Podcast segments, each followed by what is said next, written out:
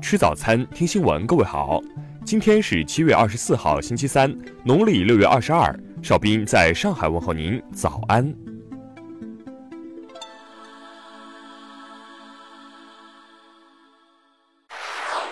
首先来关注头条消息：华为解禁不远了，特朗普同意美国七大巨头请求。据外媒报道，美国当地时间周一。特朗普在白宫会见了七家美国高科技公司的高层，这些公司都与华为有着合作关系。此次会见，这些美国高科技公司的 CEO 们希望特朗普能尽早决定发出他们与华为公司进行贸易的销售许可。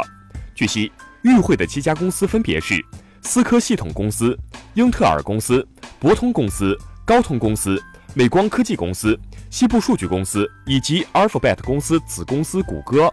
随后。路透社从白宫官方获得的信息显示，特朗普在这次会议中同意了他们的请求。然而，特朗普即使口头答应了，也不表示销售许可就能立马生效。这七家美国公司若想要真正获得向华为销售商品的许可，仍需要美国商务部颁发的正式的许可证。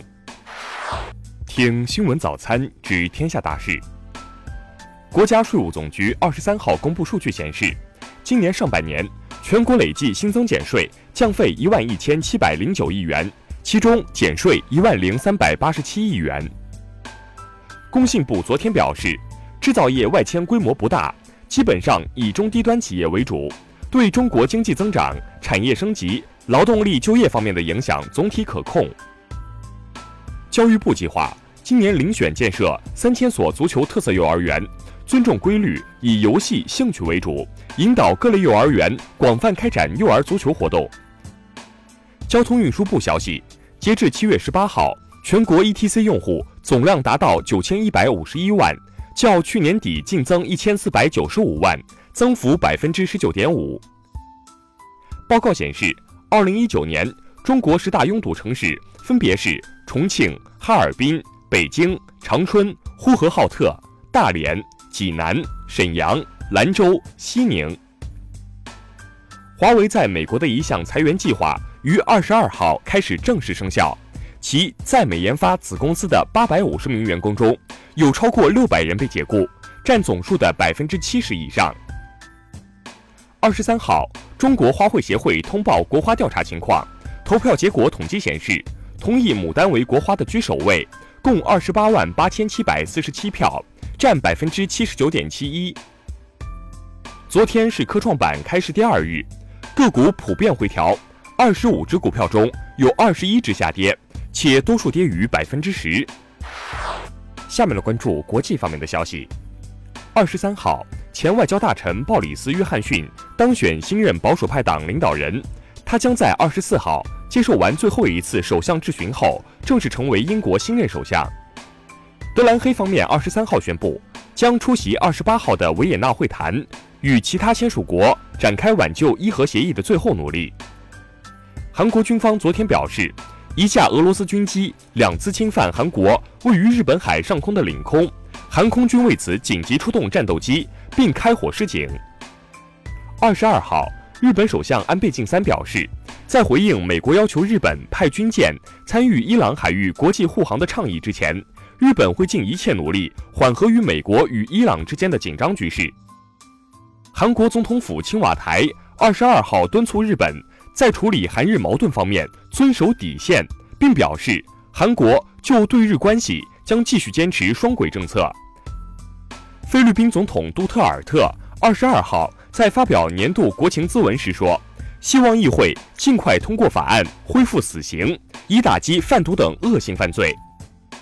法国官员二十二号表示，一艘民间搜索船在地中海西部海域海底发现失踪于半世纪的法国潜艇“密涅瓦”。